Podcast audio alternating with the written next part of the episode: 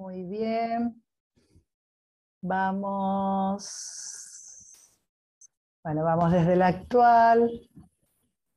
Sí. Ahí está. Bueno. ¿Están ahí, chicas? Ahí estamos. ¿eh? Perfecto. Bueno, estábamos hablando de esto, de los problemas de orientación sexual. Pero ¿qué pasa entonces? Ocurre un rechazo. ¿Me escuchan? ¿Sí? ¿Sí? Ocurre un rechazo al varón y aparece la ternura, la comprensión, este acompañamiento de una mujer que me resulta menos eh, peligrosa, menos eh, dañina que la presencia de este varón. Por eso ¿Puede haber confusión? Claro que sí. Y cada vez hay más confusión porque se promueve la homosexualidad. Pero esto ocurre, ocurre en nuestros jóvenes y lamentablemente eh, tenemos que trabajar estos temas. Cuando estábamos en una de nuestras iglesias en particular, eh, hablábamos de estas cosas y los chicos pudieron abrir su corazón. Personas que estaban sirviendo a Dios, pero que estaban confundidas, que tenían un dolor en su corazón, habían vivido este tipo de cosas y por lo tanto tenían que acomodar su fe, su, la verdad de Dios sobre este dolor en su corazón. ¿Quiénes los van a ayudar? Nosotras, nosotras podemos ayudarlas. Muy bien, problemas de orientación. Bueno, ¿qué es lo que pasa también? Eh, cuando hay algo interesante, cuando una mujer abusa de otra mujer, eh, algo que te pueden decir las personas que han pasado por el abuso es, yo descubrí el amor con una mujer. Y por eso no puedo concebir el amor con otra persona o con un varón. Yo, yo no lo puedo entender, me dice, yo no lo puedo entender. Ahora, tener que batallar con esto, tener que trabajar lo que Dios quiere en su corazoncito, lleva tiempo. Necesitamos ser muy misericordiosas y dejar este corazón abierto para que ella diga, diga, diga, diga todo lo que siente y pueda recibir la palabra de Dios, la palabra desde el amor, la palabra desde eh, la verdad de Dios para ella. Muy bien, vamos a seguir. Eh, cambios de personalidad a largo plazo, sufrimientos de indefección y el famoso flashback, que ahora lo vamos a volver a ver en un ratito. Temas para, tratar, para tener en cuenta con las consejeras. Bueno, la mujer siente que ha perdido el control de su vida. Por eso nosotros tenemos que ayudarla a que ella asuma de a poquito responsabilidades y a volver a tener el control sobre su vida. ¿Qué significa esto? A decir no cuando es no, a hacer lo que quiere hacer, a animarse a tomar decisiones, a eh, dejar de hacer algo que están obligándola a que lo haga. Entonces ella empieza a recuperar el control de su vida, porque lo va a necesitar. Muchas de ellas ya tienen hijitos y necesitan poder tomar decisiones de acuerdo a esos hijos también. Muy bien, la mayoría eh, experimenta esto que es eh, la experiencia del flashback. ¿Qué es esto? El recuerdo. El recuerdo, pero un recuerdo vívido, ¿eh? No, ah, me pasó esto una vez. No, no, no, es como si estuviera pasando de nuevo. Es como si estuviera pasando de nuevo. Vuelve a pasar. Y esa sensación de vacío, de dolor, de vergüenza, vuelve a sentirse. Por eso, una mujer que ha pasado por un abuso es esclava de esto. Y Dios quiere hacerla libre. ¿Podrá Dios hacerla libre? Y sí, creemos en esto. Se, se, desaniman, sienten que no pueden, sienten culpabilidad. Esto es algo interesante. Eh, se llama la culpa del sobreviviente y es eh, aquellas que han pasado por una violación, por ejemplo, o la que ha pasado por un abuso prolongado por muchos años, eh, siente que podría haberlo detenido y no lo hizo. Podría haberlo frenado si yo le hubiese pegado ese día al que, al que me atacó, si yo lo hubiese matado, si lo hubiese matado, no me hubiese hecho esto. Pero llega un momento en que la mujer se rinde, la mujer deja de luchar y ocurre lo que ocurre. Y entonces ella siente esa culpa de decir, si yo hubiese hecho algo más, si hubiese gritado más fuerte, si hubiese hecho esto o aquello. Y esto es algo que también tiene que trabajar. Necesitamos acompañarla en esto porque ella no ha sido culpable, no, no estaba preparada para ese asalto, no lo, no lo pensó ni lo provocó. Y esto es lo que nosotros tenemos que decirle. Su estado actual, la consejera tiene que trabajar en cómo está ella ahora, qué siente, cómo se siente, trabajar sobre los recuerdos y también trabajar sobre su entorno, porque puede estar rodeada de personas que no la están cuidando, que al contrario, están usando su predisposición a eh, ceder sexualmente, su predisposición a estar coqueteando, y esto es muy tóxico. Ustedes me dicen, ¿esto puede ocurrir? Sí, los grupos de amigos a veces eh, aprovechan que alguna de las personas que están están pasando por esto y en lugar de ayudarlas, alimentan estos, eh, estas conductas. Bueno, hablar del perdón. ¿Se podrá perdonar al abusador? Se puede perdonar. De hecho, tiene que perdonarlo. Eh, sea eh, que esté, que no esté, que esté muerto, que esté lejos, que esté cerca. Al abusador hay que perdonarlo. ¿Por qué? Porque esta es la manera en que ella va a ser libre. Necesita elaborar el perdón. No va a ser ya, pero tiene que ser un, perdón eh, en obediencia, un perdón pensado. Ella tiene que decidir perdonarlo. ¿Para qué? Para ser libre de verdad y empezar a trabajar en su sanidad. Renunciar al pasado y al deseo de quitarse la vida. ¿Por qué? Porque muchas veces, ¿conocieron esta chica? Salió hace como tres años. No llegué, yo eh, les prometo que les voy a poner en el PowerPoint esta noticia para que ustedes la puedan em, eh, trabajar. Hay un montón de cosas que me gustaría darle. Yo tendría que haber hecho esto en un solo taller, eh, este tema nada más. Em, una chica en Holanda. En Holanda está lo que se llama el suicidio asistido.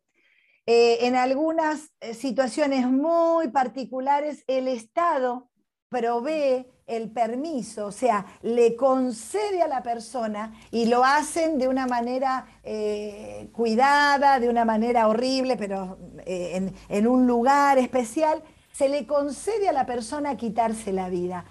Y hubo un caso muy emblemático, muy tremendo, hará dos o tres años atrás, una jovencita que fue abusada eh, tres veces en su vida. Las tres veces fueron por personas de, allegadas a ella.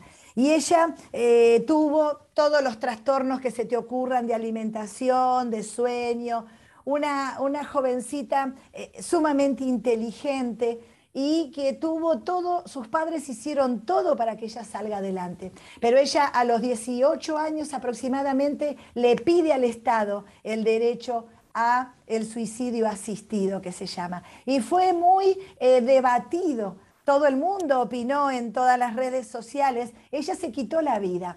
Se quitó la vida porque ella decía que no podía vivir más de esa manera. No podía estar más con esos recuerdos y con toda esta historia sobre su corazón. Por eso, eh, si me preguntan, esto es un dolor muy fuerte, esto es algo que necesita ser trabajado, necesitamos animarnos a trabajarlo desde la misericordia de Dios y desde todas estas cosas que sabemos que una mujer tiene en su corazón. ¿Qué hacemos? Empezamos a trabajar.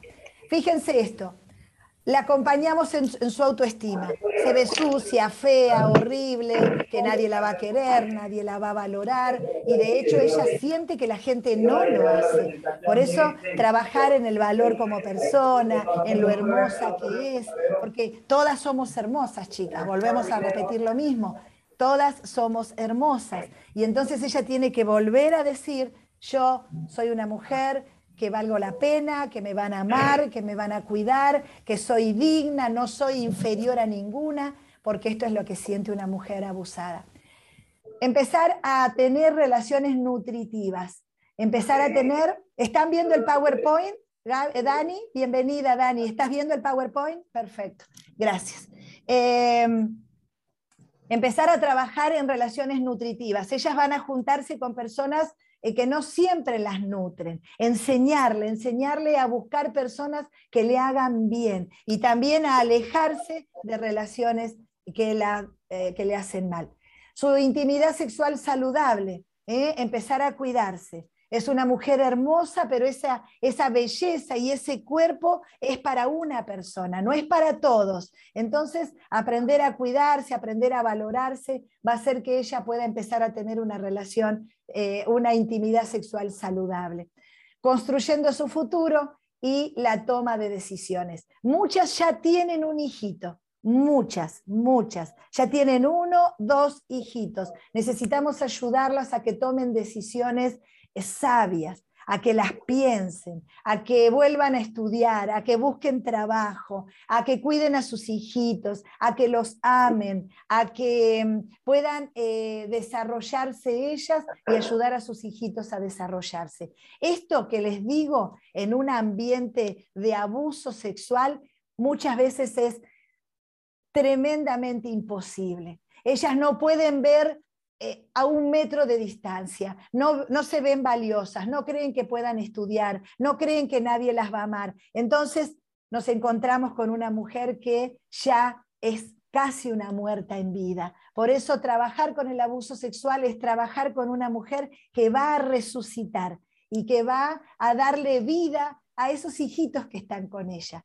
y que va a empezar a cumplir su propósito en esta tierra. ¿Se puede hacer esto? Claro, por tu tarea, pero porque el poder de Dios descansa en nosotras.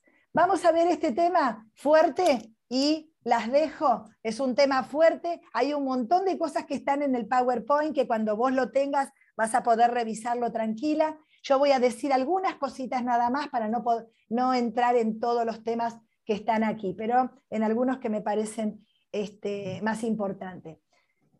El suicidio y el comportamiento suicida. Esto vos me decís, no, ¿quién? Uno, dos. Más de lo que vos pensás, más de lo que vos pensás, más mujeres, más personas de las que están al lado tuyo pueden estar teniendo comportamientos suicidas. Y vos no lo sabés, pensamientos suicidas, y vos no lo sabés.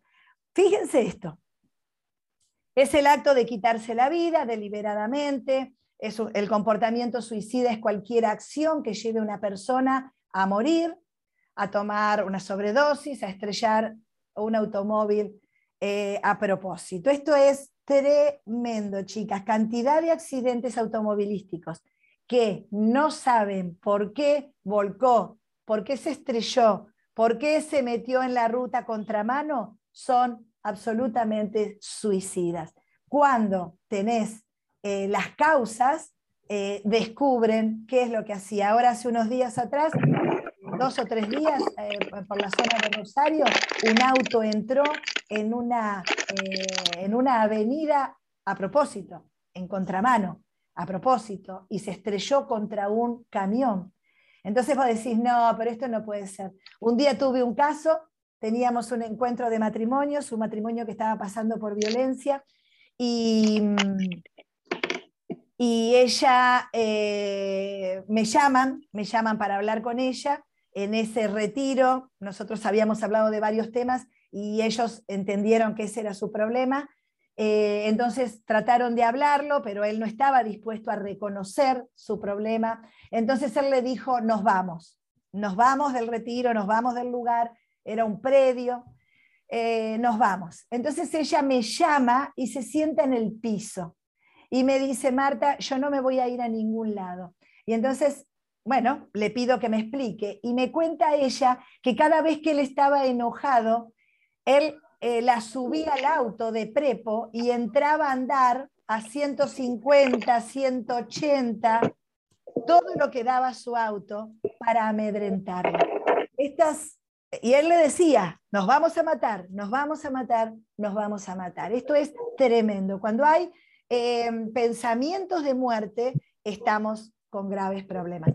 El suicidio, los comportamientos suicidas generalmente ocurren en personas con uno o más de eh, que tienen estos factores. Fíjense, trastornos, enfermedades mentales, historial de abuso sexual. Por eso uní estos dos temas, porque si nosotros cuidamos a una mujer, una mujer puede desistir de tener intentos de suicidio. Bueno, abuso sexual, físico o emocional, porque el abuso, hablamos del sexual, pero ustedes saben que un jefe puede abusarme emocionalmente y psicológicamente.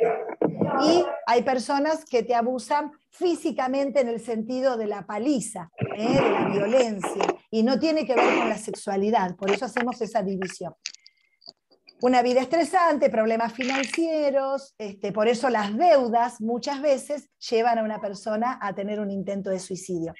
Yo viví muchos años en Pergamino, fuimos pastores ahí durante 10 años y nosotros vimos cómo subió el índice, índice de suicidio en la ciudad cuando pusieron el bingo. ¿Conocen estas historias? El bingo es un lugar donde las personas van a jugar, jugar y jugar. Desde las 8 de la mañana hasta las 12 de la noche el bingo está abierto. Y ustedes saben que, bueno, hemos tenido casos tremendos de gente que se suicidó, de gente que mató a su esposa y se suicidó después a causa de las deudas a causa de las deudas. Por eso estos son eh, eh, estos comportamientos em, eh, suicidas tienen que ver con estos factores también. Problemas financieros, problemas con las relaciones, trastornos mentales, como decimos acá, consumos de droga y alcohol. ¿Qué hacemos las consejeras? ¿Cómo los cuidamos? Bueno, fíjense, las personas que intentan suicidarse están tratando de alejarse de una situación que no pueden controlar. ¿Te pasó alguna vez? Y sí, pero quizás no tenés un, eh, un tinte suicida, quizás no tenés, no crees que eso va a resolverlo, no, no sé, tendré que hacer otra cosa, pero eso no se me cruzó. Pero si se te cruzó, es algo que tenemos que trabajar. Muchos eh, dice, a ver, me lo tapa un cartelito ahí. Dice, este, muchos de los que cometen intentos están buscando alivio, porque sienten vergüenza, se sienten culpables, sienten que son una carga a los demás. Fíjense algo, chicas, tenemos los adultos mayores, adultos mayores, que no tienen casa, no tienen una buena jubilación, no tienen buena salud. Y ellos sienten que son una carga para los más jóvenes. ¿Hay algo que podemos hacer? Sí, sí que hay algo que podemos hacer. Si ese adulto mayor está dentro de tu familia, hay algo que podamos hacer.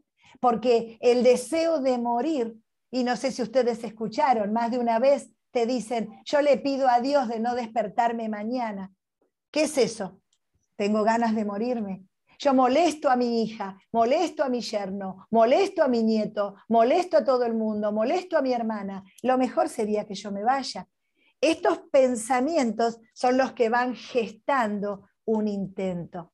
Por eso en la consejería, cuando alguien viene muy depresivo, nosotros tenemos que trabajar esto. Y para eso estamos hablando, porque si no decís, ¿y se va a matar o no se va a matar? Y bueno, ¿y cómo lo sé? Yo no soy adivina. Claro, no, pero hay indicadores en el discurso de las personas que nos dicen que está muy triste y que puede estar pensando en el suicidio sentirse avergonzados, culpables, una carga, sentirse víctimas, sentir rechazo, ¿eh? a mí no me quiere nadie, yo entro a un lugar y nadie me mira, yo me fui y nadie me llamó. Estos, estos comentarios que la gente hace, que sumado a otros te dicen que está muy triste. La soledad, la pérdida.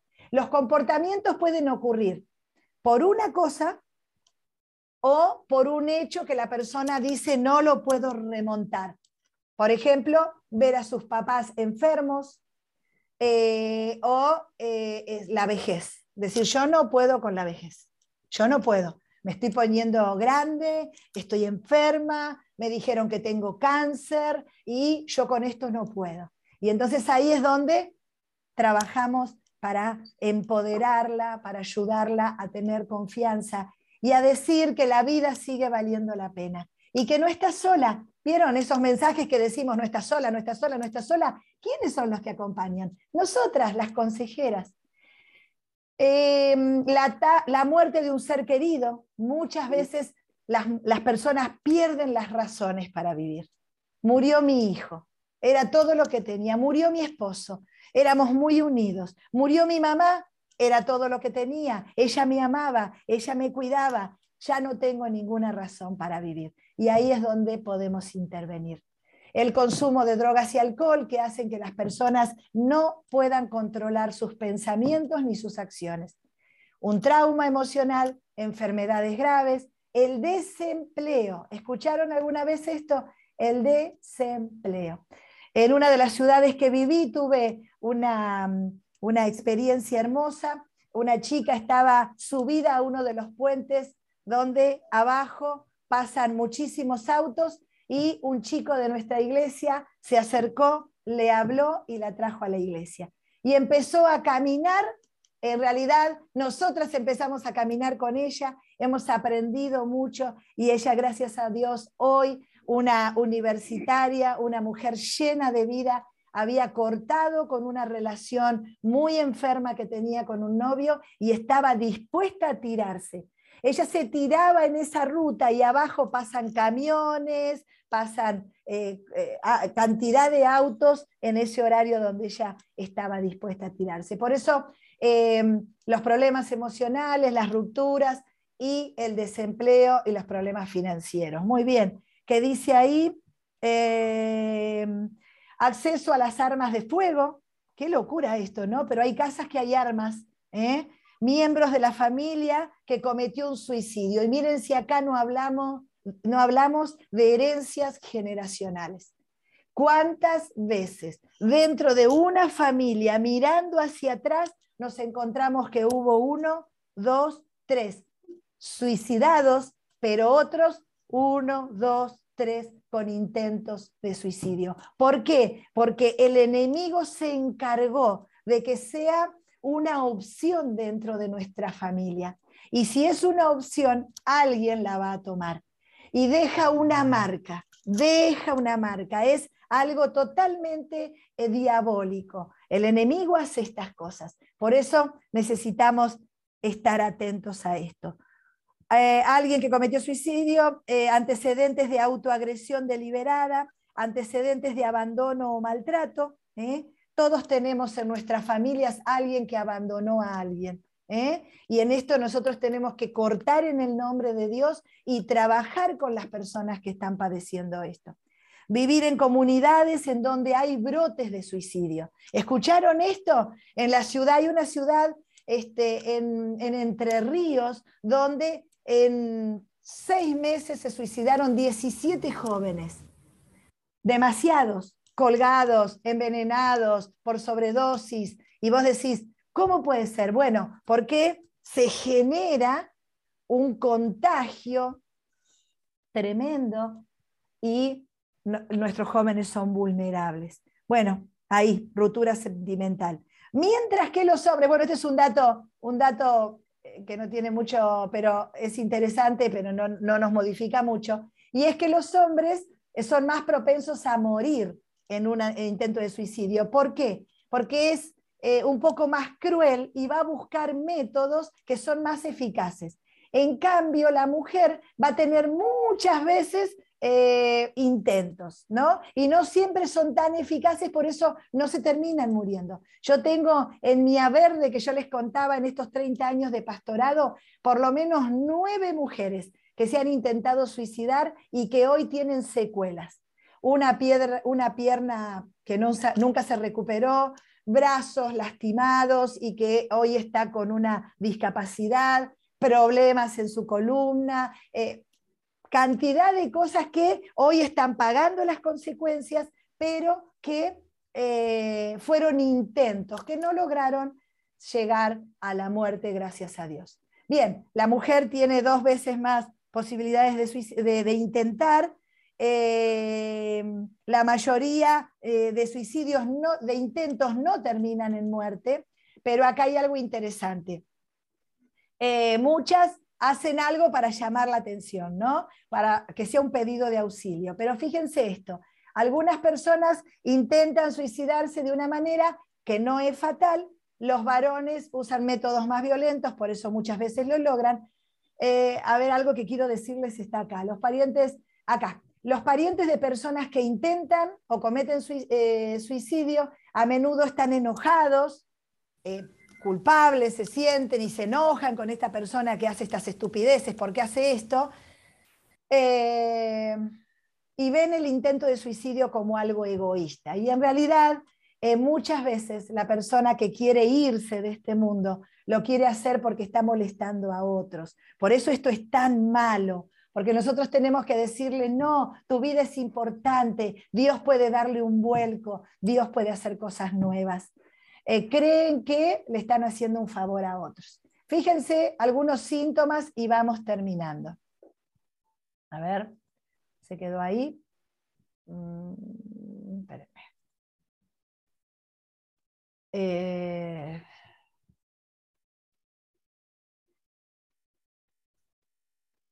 espérenme que quiero, quiero mostrarles algo que es este, ahí están, pueden tener, ¿dónde estamos? Vamos a ir un poquito más adelante, el tratamiento, ya,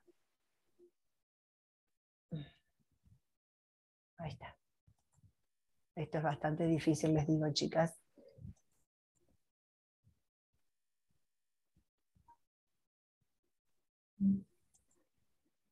Bien.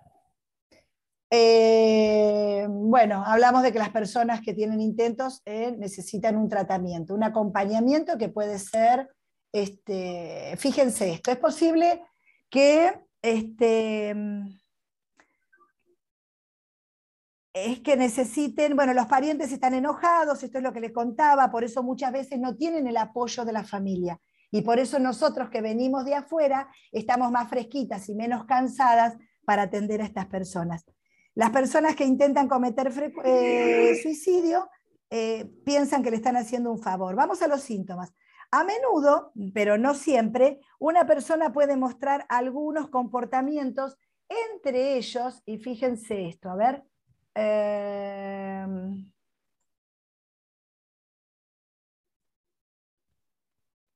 no, nos estamos yendo y quiero mostrarles esto.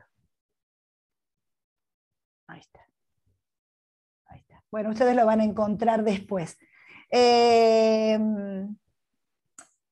necesitamos acompañarlos. Ellos creen que nada los va a ayudar, que no están dispuestos a contarle nada a nadie, que piensan en buscar, eh, que buscar ayuda es signo de debilidad, por eso son todas mentiras. Fíjense que el diablo acá mete mentiras tras mentiras.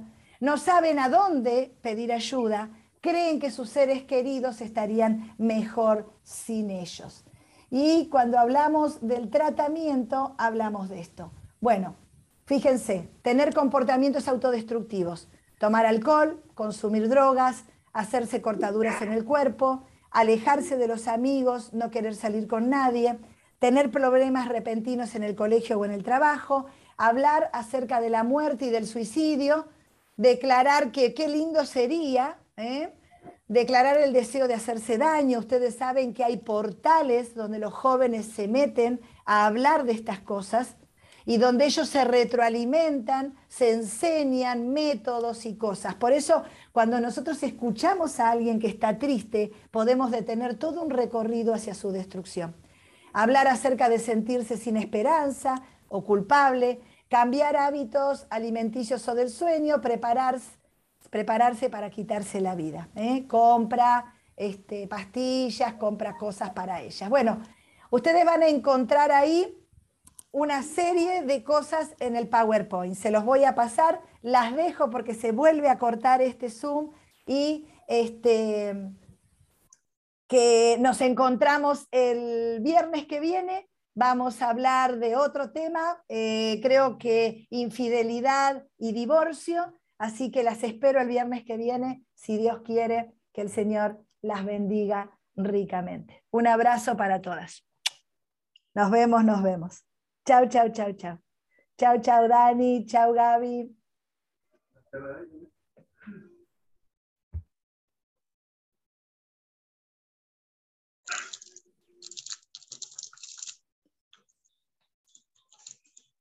Gracias a todas por estar.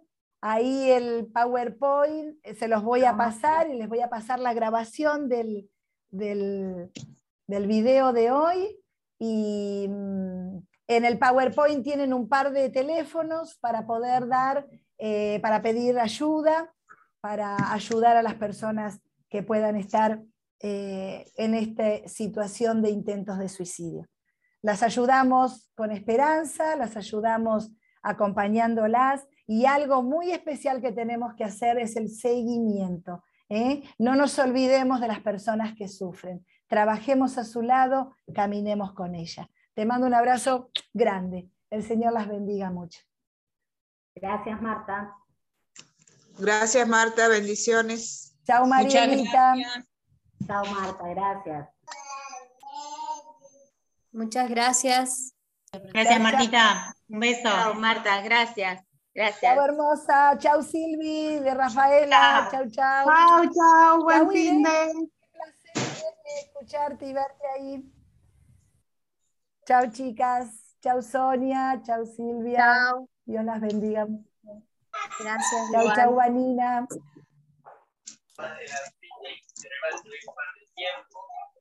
Chao, Vale. Qué lindo.